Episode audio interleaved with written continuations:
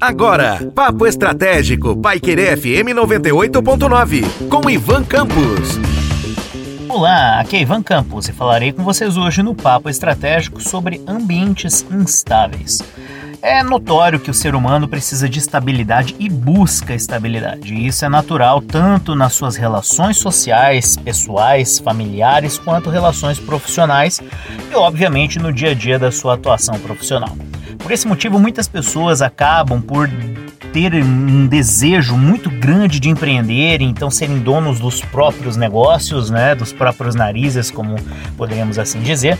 Só que isso acaba também gerando uma certa é, pressa ou então necessidade de tomar decisões e muitas vezes essas decisões elas acabam desencontradas. Esse é um grande problema da busca por estabilidade, porque afinal de contas é claro que devemos saber que a busca do empreendedor por seu lugar ao sol é muito mais instável do que a posição profissional dentro de uma empresa. Quando você é dono, você tem responsabilidades e está sujeito às variáveis incontroláveis do mercado, variáveis estratégicas que nós já discutimos em outros momentos, que vão desde a política e economia até propriamente dita escassez de mão de obra ou de insumos.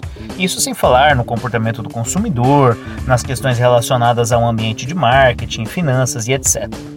Quando você trabalha dentro de uma empresa, da mesma maneira, o ambiente instável ele tende a gerar uma incerteza e até mesmo, em certa medida, sentimentos como o medo, o desgaste, o egoísmo, a autoproteção, até propriamente dita questões relacionadas a uma pessoa querer puxar o tapete da outra. E a gente sabe que isso também é um comportamento que faz parte da natureza humana para autopreservar-se, muitas vezes as pessoas optam então por seguirem caminhos que não são os mais corretos, éticos e até mesmo, né, saudáveis do ponto de vista social e do ponto de vista pessoal, deixando ali amizades de lado, relacionamentos, etc.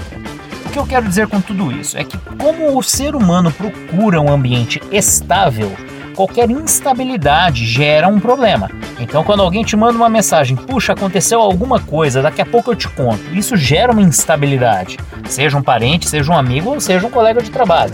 Quando você está na empresa e existe uma troca de liderança, ou eventualmente alguém que tem uma grande responsabilidade decide seguir um outro caminho que não aquele que estava né, dentro da sua rotina de trabalho, gerando de repente ali uma incerteza na equipe sobre uma determinada entrega ou então sobre como o fluxo de trabalho acontecerá.